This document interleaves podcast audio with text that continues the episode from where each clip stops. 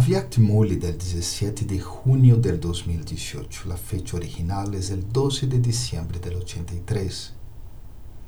Se consideran constantemente ángeles double light. A palavra light em inglês significa tanto luz como leve, sem peso. Um ángel significa el que é double light. Quanto mais levedade ou luminosidade tengas, más te sentirás como um ángel. Los ángeles sempre brilharão. E devido ao brilho, los ángeles automaticamente atrairão a outros. Ángeles são aqueles que não têm relação com os corpos nem com o mundo físico.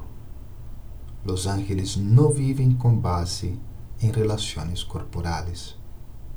Vivem com relação ao serviço.